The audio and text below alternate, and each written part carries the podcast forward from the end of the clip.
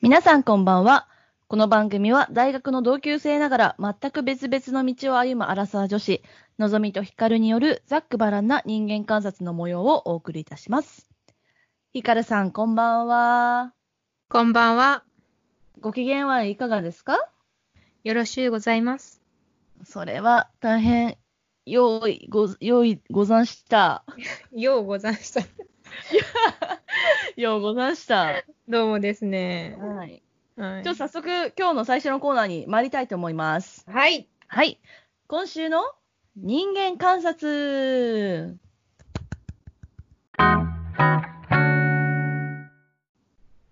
じゃあ今日も私から先に行きますね。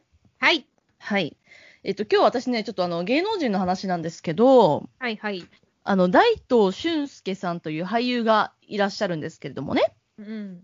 結構有名なドラマとか映画とかたくさん出てる方なんですけど、彼が実は、えっと、結婚していて子供が3人いたっていうニュースがあったんですよ。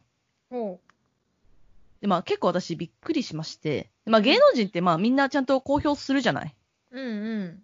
あ、ちなみになんか結婚はしてたんだけど別居婚だったらしいんだけどね。なるほど。で、子供が3人もいたと。ほう。それを隠せてたのなんかすごいなと思って、まあ、思わず見ちゃったんですよ。うんうん。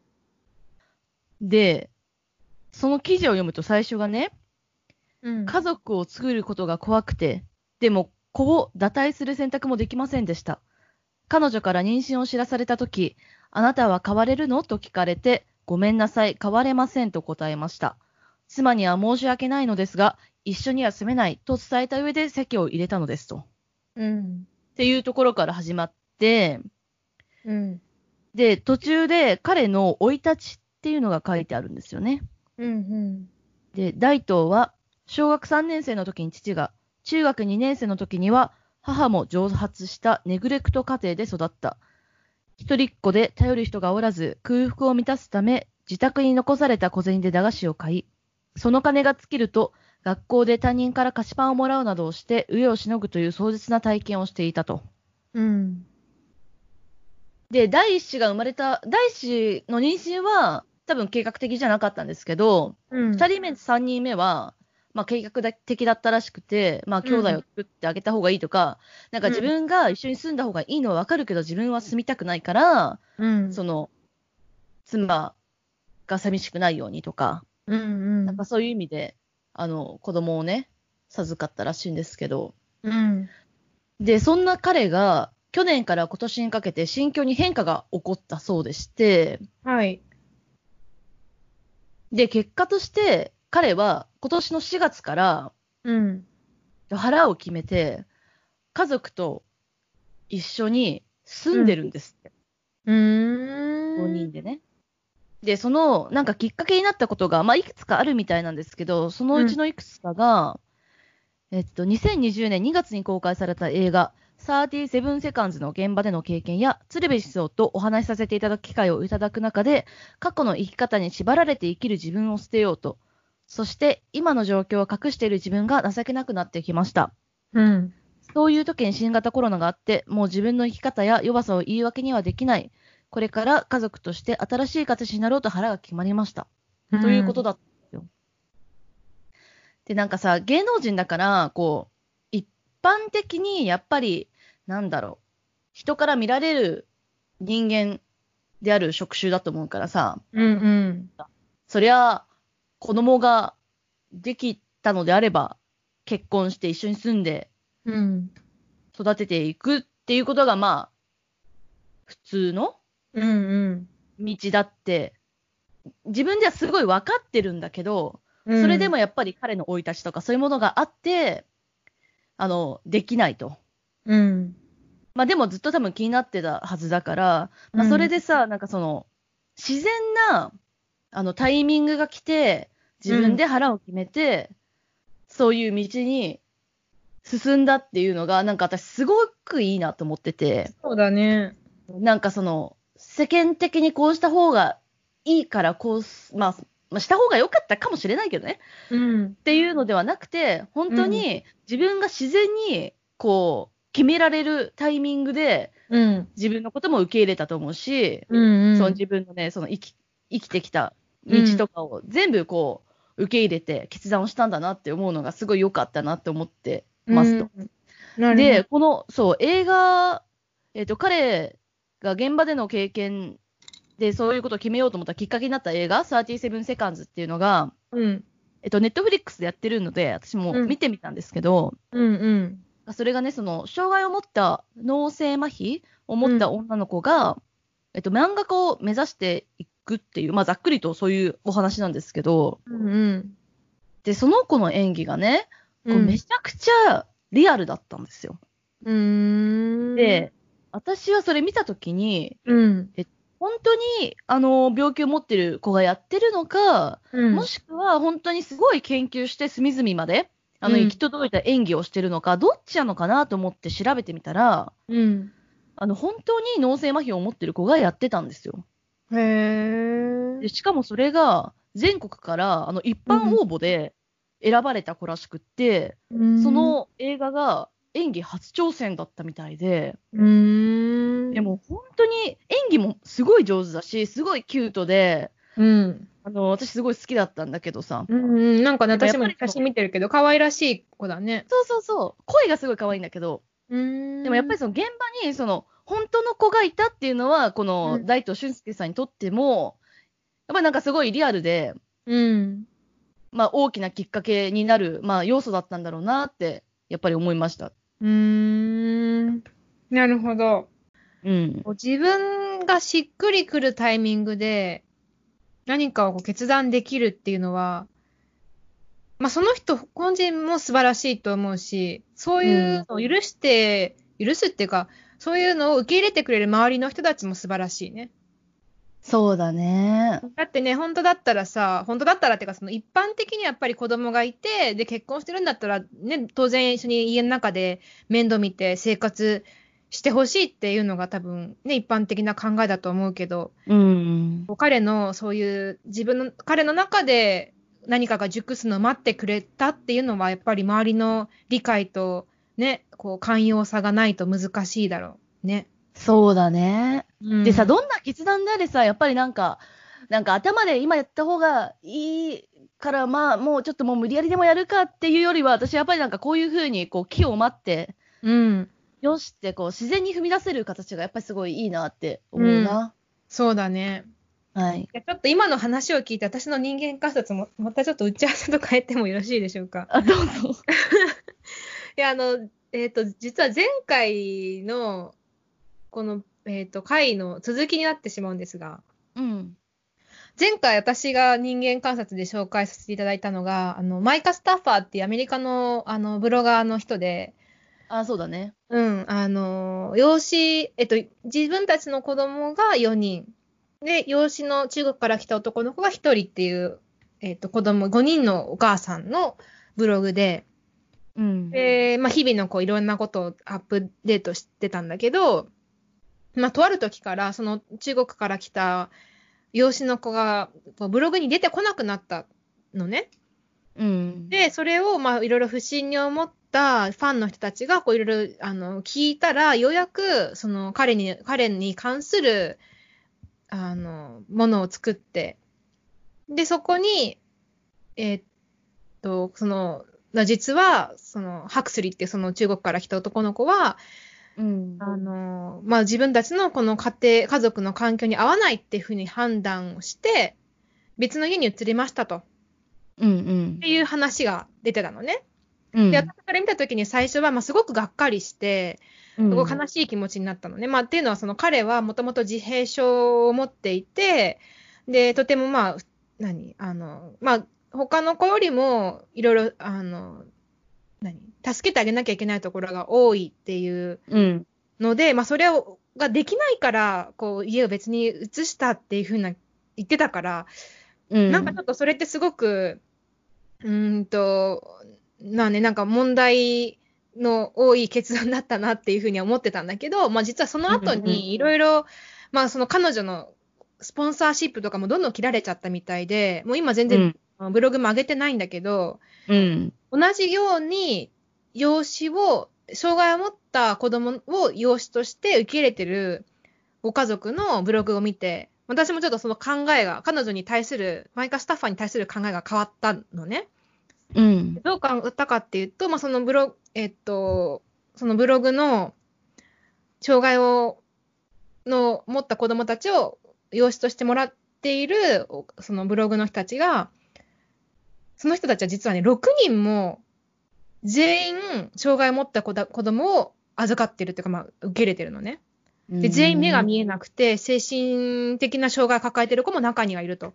うんうん。で、最初にこう、まあ、ブログでびっくりしたのは、あの、こう、ベッドが映されてるんだけど、ベッドがもう本当に、なんていうのあの、背が高いっていうか、こう、囲いがすごく高くて、うん。なんで高いかっていうと、これ夜にこうつけてないと、出てきちゃって危険だからっていうふうに言ってて、まあそれぐい。らいこう結構、あの、大変な、あの、ヘルプが必要な子たちなんだけど、で、その人たちは、でもそれでもすごく幸せそうに暮らしてるのね、ブログの中で。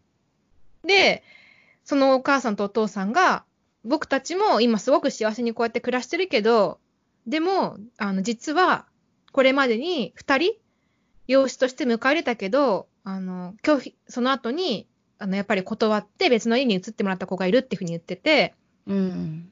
で、あの、確かに外から見たら批判されるような内容、あの、決断だったかもしれないけど、でもやっぱりその人たちにとっての、いろんなことを考えた上での決断だから、どうか見守っててほしいっていうふうに言ってて、うんなんかすごくその時私は自分のこう考えというか、あの、持った印象を反省して、後からそのブログを見て、うんなんかやっぱり他人から見てる、他人から見た、何、なんていうのやっぱ他の人はあの全部わからないからね。100%そうわかるわけじゃないから、こう批判する権利はやっぱりないなって、その個人の選択に関する何、ね、批判はやっぱり難しいなっていうのがね、ちょっと思ったところですね。そうですよ。うん。うん。気づけて気よかづっけたて、ね。ちょっと成熟しました。うん大人になりました、少し。いいことです。うん。では、本日のテーマ、よろしいでしょうか。はい、お願いします。えー本日のテーマ、扱いにくい自分の側面。うーん、香ばしいね。香ばしいね。香ばしい匂いがします ね。いいや、なんでね、これはつそうそう、今回テーマ私が挙げたんですが、なぜこのはいはいテーマを選んだかというとですね、えー昨日ですね、私は、えーアルバイトに行きまして、はい。そこで、あの、私と同じ立場のアルバイトの女性に、なぜかものすごく対抗心というか、競争心を芽生えてしまってですね、 はい。こう負けず嫌いもいいけど、うん。そんなさ、年下のね、年大下な学んだ生、年下なの。だうんしかも大学 生だよ。大学生の女の子にね、そんなうん対抗心燃やしてどうすんのと思いえそれなでが対ら抗。心燃やしちゃったのわかんない。 いや、でもね、これ、あの、えっと、見た、会ったことないの。っていうのは、うんそのバイト先では私かその子が入ることになってて、代わりが悪いで私ね。がそうそうそう、私がいないときに彼女が入り、彼女がいるときに、ん彼女がいないときに私が入るって感じ。うん。なんか見たことがない、名前だけしか聞いたことないの。うん。でも、そのバイト先のさ、その人たちがね、あの、うんその人のが、あの、その、バイトの女の子の方が先に入ったんだ、私よりも先に入ったんだけど、まああうんの、彼女よくできるから、習えたらよかったねって言われて、なんかその一言で、あよくできるのかと思って。そこでしょ、だ から。対抗心が燃えちゃったのは。そう、そもうこ一でね人いるよって言われただけだったら何とも思わなかったでしょ。あなたも思わない。よくできるんだよって言われたのが、もうね、そこでね、こううね、んシュッてね、こう何か炎がついて、まだ燃えております。めんどくさいな、この性格と思って。ちょっとこのね、こういうね、人自分の中にある、こう、扱いにくいというか、めんどくさいというか、なんかこう、まあ、しょうが、ある、あってしょうがないけど、結構扱いに困ってますみたいな側面ってあるじゃん。かわいいね、でもそれはね。え、何 かわいいでしょ、なんか。 えー、その子よくできるのこのムムムみたいなのってなんかかわいいじゃん。私なんかもっとできるもんみたいな。 そう。だから昨日めっちゃ皿 皿洗いね、もう熱心にやってさ、最後にさ、あれ、ヒカルさん、あの、飲食のバイト経験あんのって言われて、いや、ないですって言って、あ、いや、すごいね、 偉いね。あ、そここで勝ち取った感あるね。いやでもね、あのね、あのね、大変よ、この性格も。ー。え私はね、ちょっとそれに関連すると、うん。なんかインターンするときに、ある先輩に、やっぱりなんか、その、隣の人と競争するのって、うん。あ意味ないよねってすごい言われたの。うん意味ないっていうか、なんだっけな、ちょっと、ちゃんとした言葉を覚えてないんだけど、私その時めちゃくちゃ刺さって、なんか結局会社も多分そのバイト先もそうだけど、みんなで同じところに向かってるのに、隣の人と共闘する意味って何もなくないみたいな、っなるほどね。ていうこと言われて、すごい腑に落ちたの。腑に落ちたよ、今。で、ちなみに私はその後リクルートに入ってるのね、正社員で、新新卒。で。うんで、リクルートで、まあ、普通に営業やってたから、もちろんね、その、マネジメントとして、やっぱり隣の人と競わせなきゃいけないわけよ。はいはいはい。そうして、こう、みんなが、そう、対抗意識燃やしながら、頑張っていくっていう、まあ、仕組みになってるから、リクルートは。うんうん。で、その中の文化に、まあ、うんせっかくその隣の人と争うことをやめてたのに、うん。そこに入って、うんま、た競わされて、うん。もうほんと嫌だったの。うん。そうで、なんかその、ね、なんかたまたま、その、部署内の新卒で、私が一番最初に受注を取っちゃったわけ。本当にたまたまだけど、取っちゃったのはいはい。で、そしたら、なんか、マネージャーから、うんお前は新人賞を取るよなってみんなの前で言われたりとか、へー。めちゃくちゃ嫌で、多分昔の私だったら、ななんか、そのね、その視点を取り入れてない私だったら、うん。のし上がったるぜとか、うん。なんか本当自分だけがこう、どんどん上に行くのが楽しいぜみたいな、そういう競争さ社会で生きてたかもしれないけど、うん。なんかひとたびそっちの視点をね、取り入れられた私は、うん。はぁみたいうん。な。なんで、みんなで同じ方向に向かってんのに、隣のやつと競わなきゃいけないし、うん。その新人賞だって別に会社の中で、あ、いやよしおめでとうって、まあ、言われるだけじゃん。 なんかまあ、まあもちろん名誉あることかもしれないけどさ、うんそ んなんか今の、あることかもしれないけどさ。、うん。え、でもねなんかそのさ、うん一回その言葉を聞いただけで、そっちの世界に行けるってね、すごい柔軟だね。な、そうだね。だって私そそかうれ今聞いたところで聞いて、うん、うん確かにって思っても、また多分ね、皿洗いしながらね、私の方が絶対入って思いながらね、洗っちゃうと思う。まあ、それはまあ言われてるシチュエーションとかさ、なんか私に言われてもっていう感じはもちろんあるじゃん、こんな、今このタイミングで。うん。理由もあると思うけどまあねうんうん。まあ、そうだねということで、ちょっとこう、自分の中にあるね、この、扱いにくい側面っていうのね。あ、そうだあねりま。すかあ、じゃあそうね。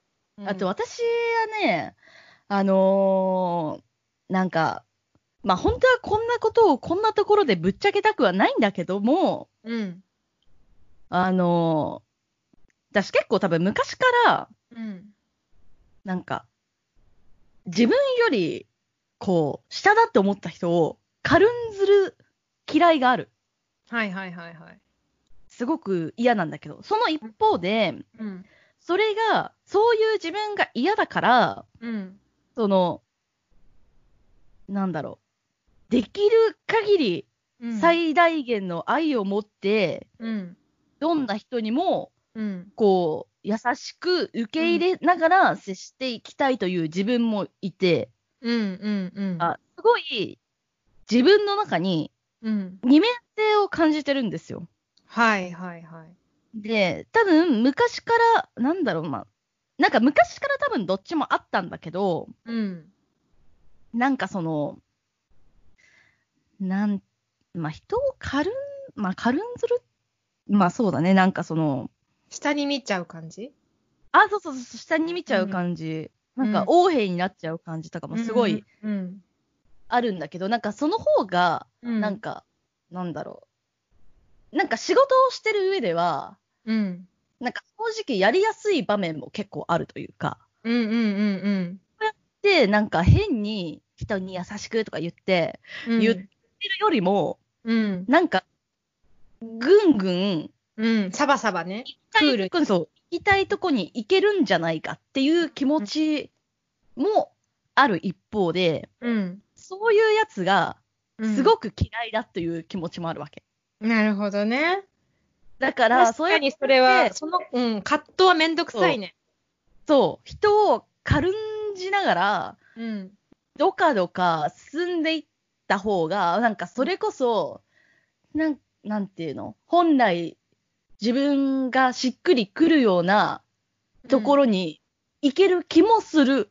うんうんだけど、うんそうしていくことが本当に私にとって幸せになり得るのかとか、うん。うん。なんかそういうことを考えたら、うん。なんかやっぱ違うなみたいな葛藤がずっとあるんですけど、困ってますみたいなね。困ってんのよ、これがマジで。うん。いやー本、そ当に困っれ、確かにね、大変そでしょう。うん。もいうや本当にずっと困ってるよ。え、それちなみにさ、そのさ、その葛藤に自覚的になったのはいつからえー、だってその社自会人分困ってるって思ったから。かな。社会人2年目。うん。う2ん。年目ぐらい。で、結構なんかその大人になっさ、てからね。え大人になってからだね。あ、そうだね、そうだね。ちっちゃい時とかではない。で、そっから、うんなんかその、なんていうのなんか起業したいんだったら、俺に、俺よりすごい起業家いないから、ついてこいよとか言言われたりするわけよ。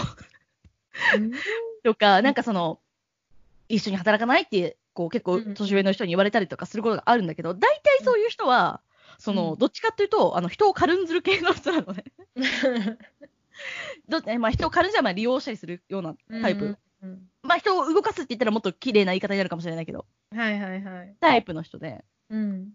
で、だからそういう人たちに、うん。こう、好かれる可能性があるっていうのも、だから自分にもそういう面があるから、似てるって言われることもすごいあるし、はいはいはい。それも分かってると。うん。でも、私はそっちだけで行きたくない、行きたくないんだっやめてて。って引き込まないでってね。そう。やめてくれ、私はそんな軽薄な人間じゃないんだ。 金、金とか言ってる、こう、なんかだ、ね。違うんだってね。損得しか考えない人間じゃないんだって、心の中で叫んでる一方で、そんななんか、聖母マリアみたいな感じのは、あのね、幸福感は感じるの、こっちの方が圧倒的に。え、かあマリアの方があ、そうそう、もちろんもちろん。うん人に、こう、本当に愛情を持って接したりとか、うんうん人を受け入れたりとか、受け入れてもらったりとか、そっちの方がもう圧倒的に幸福感を感じるから、うん。こっちを強くしたいと思う一方で、こっちだけに進んでったら、私どこに行くんやろかという不安もあると。なるほどね。そう。だから、なんか前者のその、まあ、人をか、まあ、軽んじてる私っていうとなんかちょっとあれだけど、そっちの方が、ななん、か本来の自分に近いんだろうなっていうのはあるの。っうん。ていうで私そのまま、そのまま突き進むと、そのこう、なんか嫌な人間になっちゃうから、葛そう藤がありつつもマリアを目指すみたいな感じそう、そうなの。でも確かに困っちゃいますね。困っちゃいますね。そうできればうまく両方使えた方がいいのかもしれないけど、うんうんうん。そんな器用にできないだろうっていう。え、ちなみにさ、その、はなんか、その二つの側面って、はい。同時に出てきたりするの例えばさ、なんか自分が疲れてるときはやっぱりなんかこう、ちょっとゲ、なんかゲスな人間になるじゃん。だから見下したりとかあると思う けど、なんかこう、会話しながら、うん、うん。してる途中で、こう、さか、あの、会話しそれやばいね、なでがも。ら そうやばいね、それ。ちょっと両怖い。方出てきてるのやばいね。うん。え、それ、そういうことってあるのいえー、なんか同時に両方出てくることはないかな。や、なんかそのさ、会話のし始めは、うこうん見下す感じの、感じの人で、会話の終わりにマリアみたいになってること。え、で言うと可能性で言うと逆ならある。最あ初マリアはある。最初マリアからのゲ ス。ゲス。 それはあるな、う多分。ん。変化がね。凄まじい変化だね。怖いでしょ、だって。怖くない、でそもんなね、真逆なものがさ、なんか、数分の間に出てくるって考えたら怖くないいや、でもね、多分ね、私の予想だけど、うん相手はね、気がついてないと思うよ。あ、気がついてないと思う。うん。だから自分の中にさ、いろんな思いがあってさ、望みの中に。うん。なんかこう、話してる途中に、うわーって思いながら、多分だんだんだんだんこう、なんか見下してきたんじゃない最初受け入れようと思ったのに。あ、待って、これね、私、だから彼氏とかもそうなんだよね。うーん。なん、か、まあ、これはさすがになんか、彼氏といる1時間の間で、なんか両方出てくるとかないんだけ ど、なんかやっぱりこう、マリア的な愛情でこう包み込んではいるものの、うんうん。なんかどっかのタイミングで、うん。なんか自分の方が上じゃねって思った瞬間から は、もうそっちばっかり出てきちゃって、結局別れるとかは結構あった。だから、見下す可能性がない人とできればやっぱり一緒にいたいって思ってしまうの。そっか。うんずっとね、でもマリアに、マリアで可愛い人が好きなの。そのま、マリアンのように私をさせてくれて、よしよしさせてくれる方のが好き なの。それってさ、すごいなんか難しいね。どんな人だろうね、それ。そう、難しいでしょそそれう多。分ね、出会い系アプリとかじゃね、ちょっとね、なかなかね、選別できないね。うん、できない。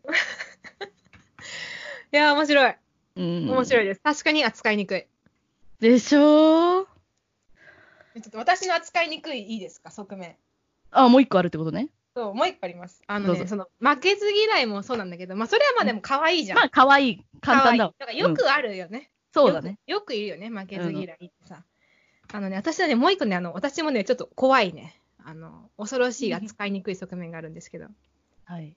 あのね、こう、常に誰かの目を気にしている自分が扱いにくいです。なるほどね。例えば、うーん、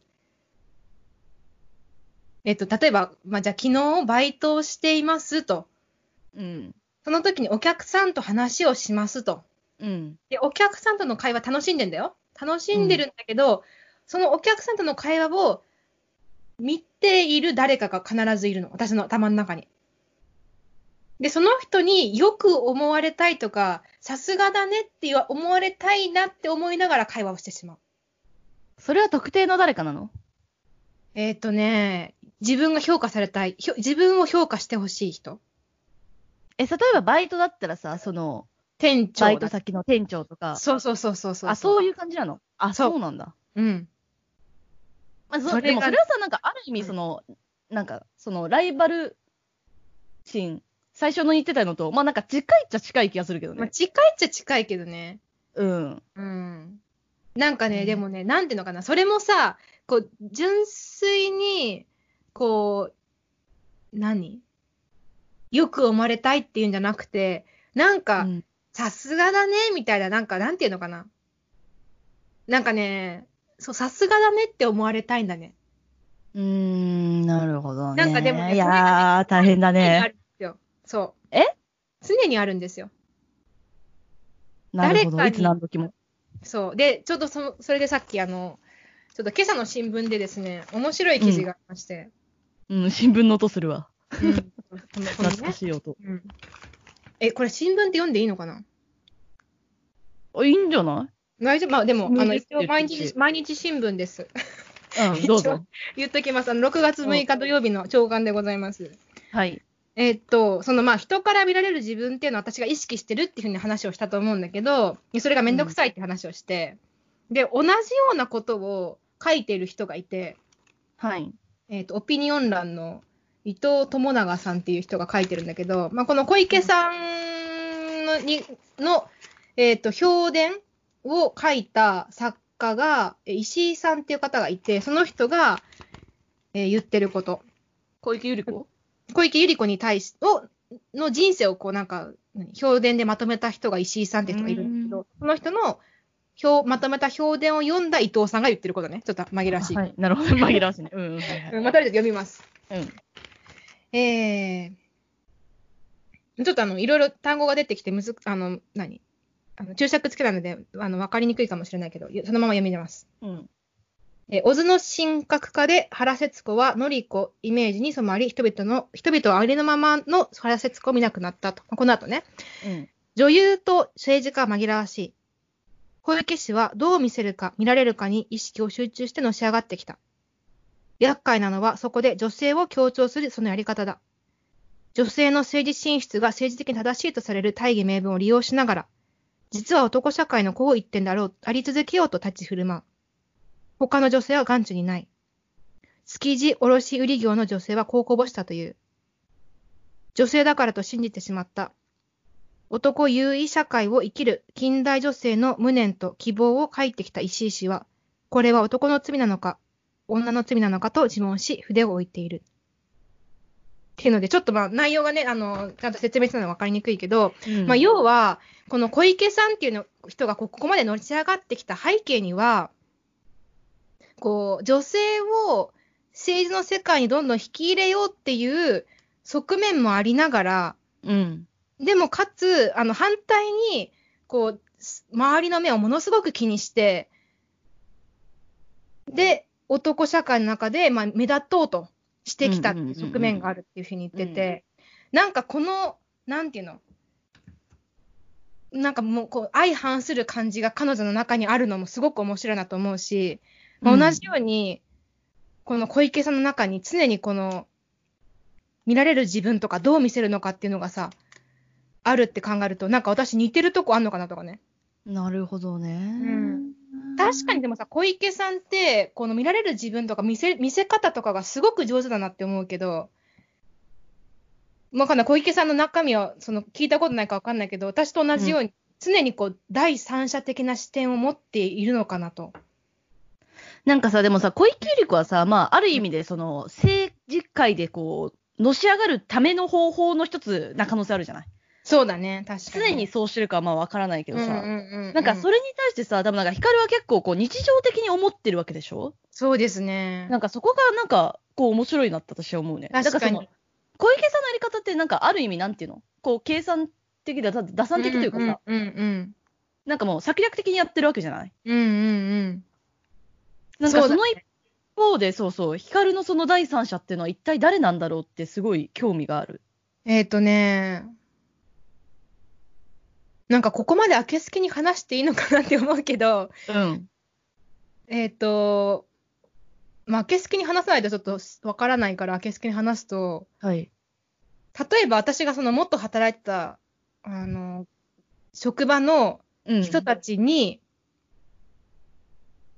と、話している姿を、今のバイト先の店長に見て、なんか気持ち悪いね、これなんかね、話したいらや、いね。いよいいよ。なんか、見られたら、なんかこういうところ見てほしいなとかっていう感じこういう会話を元職場の人となんか楽しそうにしてるんだよっていう話を、そういうす、なんかこう、何こう会話を、自分よが評価してほしい人に見てほしい。うーん。なんかさ、例えばさ、ななんんか、これが似てるかわからないからぶつけたいんだけど、うんなんか、例えば、うん道中で、私が、なんか誰かに、だなんか、例えばじゃあ、お荷物を持つの大変そうなおばあさんの荷物を持ってあげましたっていうことがあったとするじゃない。うんうんこれを、今、好きなやつに見せておきたいみたいな、そういうのはあると思うの。ありそうだね、確かに。で、そのう時、んその、助ける理由になるのも、もちろんかわいそうだかとか、助けてあげられる状態だからっていうのはもちろんあるものの、うん。助けている自分なんだぜと。うん自分にも他人にも、こう、知らしめる材料にしたいぜみたいなのって、うん。まあ少なからず私はある気がするんだけど、うんそういうのとは似てるのいや、なんかね、今聞きながらね、違うなって思った。そうだよね、違うよね。だからそう。うんだかいらやなんでだろうと思って。えっとね、誰かその困ってる人がいたら助ける。私はなんか、ここで言う話じゃないけど、例えば、まあ、荷物、重たそうな荷物持ったおばあさんが階段、駅の階段上がったら、結構私、パッとも持つの、声かけちゃうのね。うん。で、そういう時とかは、全然なんか、見られて、見られたいとかってないね。えうん、別に、え別そうなにのなんじゃかあどの、うんどの場面なのそれ、見られたいと思うのは。うーんとね、え、そその、その場をバイト先の店長に見られたいなっていうのは、あの、考えたことがないね。だからバイト先どういう場面だったら、見られたいと思うのえ、そのね、あの、ちょっと自分でもあの、抽象化できてないので、具体的な話しか出ないんですけど、うん。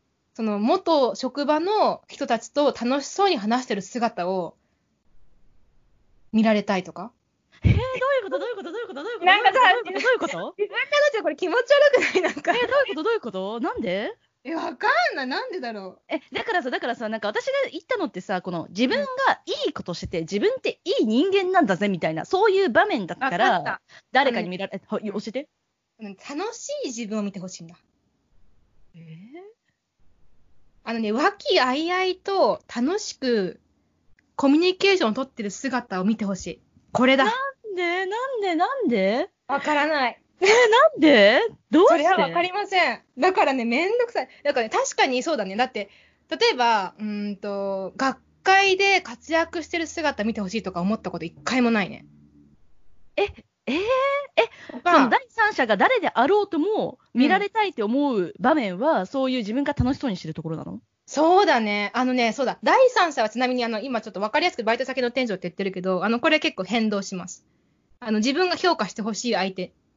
え、それはさ、その、うん。なんていうのその時々によって変わるのそれとも場面によって変わるのえーっとね、その時に自分がいる状況で、あ、じゃ、あの、自分がいる状況っていうか、その時に自分が最も触れている社会の頂点。はいはい例えば今だったあらー、今のじゃあ時期あのってことね。そうだね、時期だね。あの、今バイトが結構主な仕事なので、うん。バイト先の店長になってるけど、これが例えば、まあ、元のあの職場だったら、その学、まあでも校長ってわけではないんだよな。なんか自分の中で、自分のそのあそうだ職場よねの中でのそのピラミッドの上にいる人。はいはい、そうだよね。だからうん権力とか言ってるわけじゃなくてね。いるじゃなくて、そうそうそう、あのなんていうの自自分分のが、中でね。自分のことを好きでいてほしい人。自分を気に入ってほしい人。うん。まあ、自分が好きな人なんちゃまあそうだね、そうだう。ね。うん。うん。へえ、えなんで楽しい姿なんだろうそれすごい、なんで超興味あるの、全くこれちょっとなんか一度も見たことな精いよ神、精神分析してほしいわ。ねちょっと精神科医の方いらっしゃったら。いや、そうだね、楽しい姿だね。 なんかね、えそれ なんでな楽しいのえ、わかんない。わかったら教えて。え、私がうん、ちょっと待って、考えていいここで。うん、考えてみて。でもね、今思い出したけど、これね、あのね、中高時代の時思ってた。えーえ、なんかさ、例えばさ、むしろさ、真逆だとするじゃないその自分が辛い時とかさ、うん。なんか、辛すぎて、なんか、自傷行為しちゃいましたとか、ちょっと重たいけど、とかいう時だったらさ、うん。なんか見てもらって助けてほしいとか、自分がこんなにかわいそうなの分かってほしいとか、そういうのはなんか、まあ、なんとなく理解できるよう。んうんうんうん。なんか、そうではなくて、なんか楽しくて充実してる時のを見てほしいっていう理由が本当にわからない。あのね、 今思い出したけど、中学の時に私嬉しかったこと覚えてるんだけど、はい。あの、電車乗っててさ、 電車乗ってる時に、その同級生はい。中2ぐらいだったかな中2ぐらい、あ、中3かな中3の時に同級生と一緒にこう、部活終わりに、うん。電車乗ってて、なんか私が、なんかこう、パントマイム的な、あの、単純なやつじゃないけど、なんかやって笑わせたのよ、周りの子たちを。うん。で、それパントマイムを、うん。 そう、それを、あの、隣の車両の中から先輩たちが私たちのを見てて、うん。えっと、そう、ヒカルさん、なんか面白いね、みたいな。っうん。ていうふうに後で言われたの。なんかうその、ん。あの、なんか電車乗ってるとこ見たけど、うん。なんか結構面白いんだねって言われて、それがね、すごい嬉しかったの覚えてる。あー、なるほどねえ、じゃあ、ま、なんかそう、周りからさ、そんなにその自分がさ、なんうんか面白い人だって思われてないんじゃないかっていうのが、そもそも前提にあるのかな。いや、でもね、そうでもないんだよね。 いや、なんかそれ別になんか自分が面白いって思われてるって思ってるわけじゃなくて、うん。なんかこう、それってさ、こう、なんか、現実は違うけど、理想はこうあってほしいって感じじゃん。うんうんうんうん。でも、その、あんまりね、現実はね、そこまで踏まえてないの。うーん。とりあえず、こんな楽しい場面を見てほしいなとか、で、それがさ、実際にある楽しい場面じゃなくて、自分の中で想像する場面なの。でも実際に起こりそうな感じなんだけど、うん。例えばこんな会話してるとこた見てほしいなとかさ。え、え、それ、そういう場面じゃないときに想像してるってこと今、こういう、今こういう状況になってて、これが楽しいから、あ、今これ誰かに見てほしいな、じゃなくあて、その場面すらも想像してるってこといや、場面、あ、そうそうそう、場面を想像するときあるよ。全然。へえ。えこれさ、放送大丈夫これ放送禁止になんないなんか怖くないこれ。 いやいや、なんないよ。大丈夫。う。うんん。でもそう、私の、だだあそうだね。あの、例えば、なんかそのさっきからバイト出してるけど、バイト先に、その職場の人とかね、うん。誰でも職場じゃなくてもいいんだけど、のぞみさんでもいいし、うん。自分の彼氏でもいいし、自分の家族でもいいけど、なんか来てくれて、うんそこで楽しそうに話をするじゃない。うん。だから、まあ多分来てくれたら楽しく、楽しく話をすると思うんだけど、うんその姿を想像して、うんかつその姿を見られてるっていうのがある。へえ、だからさ、想像するまではまあわかるじゃん。うん。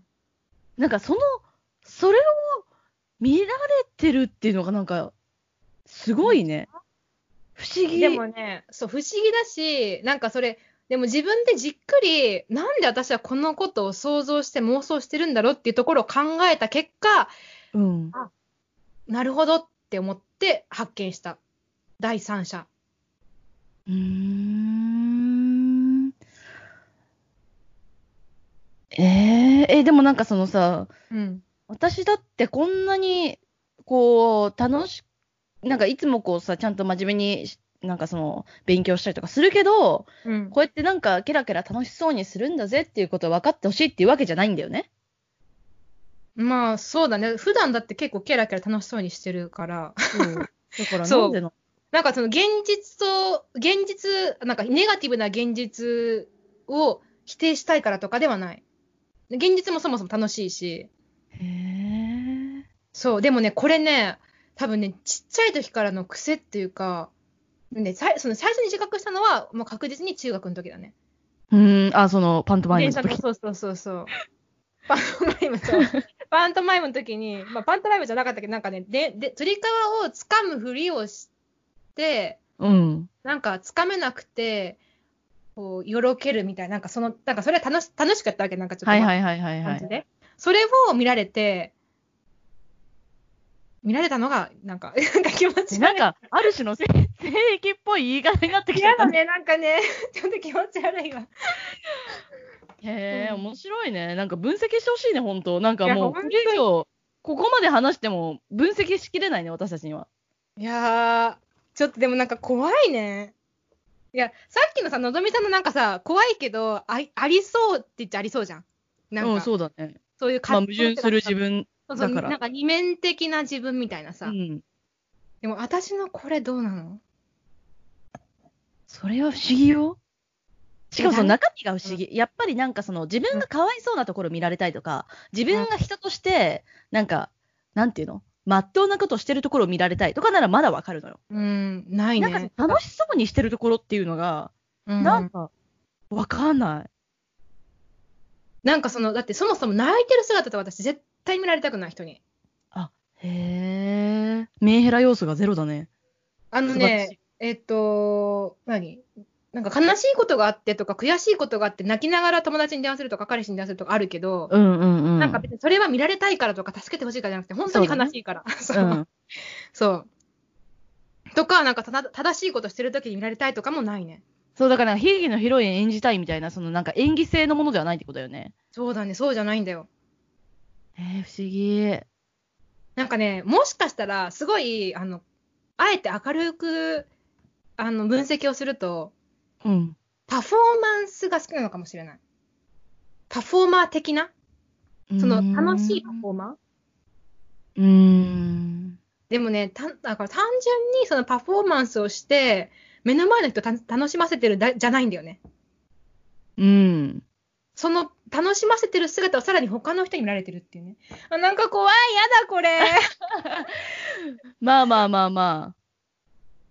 へええ。こんな人いるのかな大丈夫かなまあ私は聞いたことないね。やだ、誰かき、なんかいない友達。 うん、ちょっと募りましょう。あの、聞いていただいてる方々から。どうしよう、なんか変な人たちに、あ、変、変な分類にされちゃったら。 大丈夫だよ。精神的人ななんか間ですから。うん。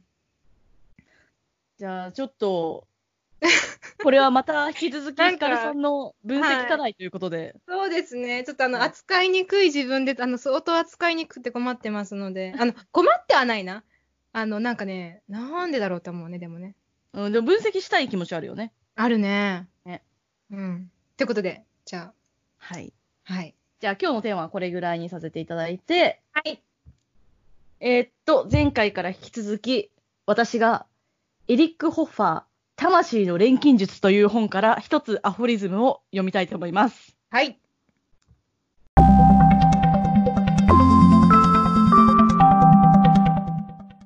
弱者っていう、なんかテーマの中に入ってるんですけど、うんうん。自己放棄によってのみ、我々は唯一の真の重荷から逃れることができる。というのも、聖なる大義とどれほど一体化しようとも、儚い事故についての恐怖や戦慄ほど現実的で激しいものはないからである。常に取り返しのつかない死と背中合わせにある短命な事故ほど重要なものはない。だからこそ自己放棄は解放であり、救済であるかのように感じられるのだ。です。ちょっと難しいね。難しかった。まあ、自己放棄は解放であり、救済であるかのように感じられる。まあ自分、自己ほ表自己放棄によってのみ我々は唯一の真の重荷から逃れることができると。まあ、自分が一番、こう一番の重荷で一番難しい、激しいものだぞと。現実的で、恐怖だぞっていうことですね。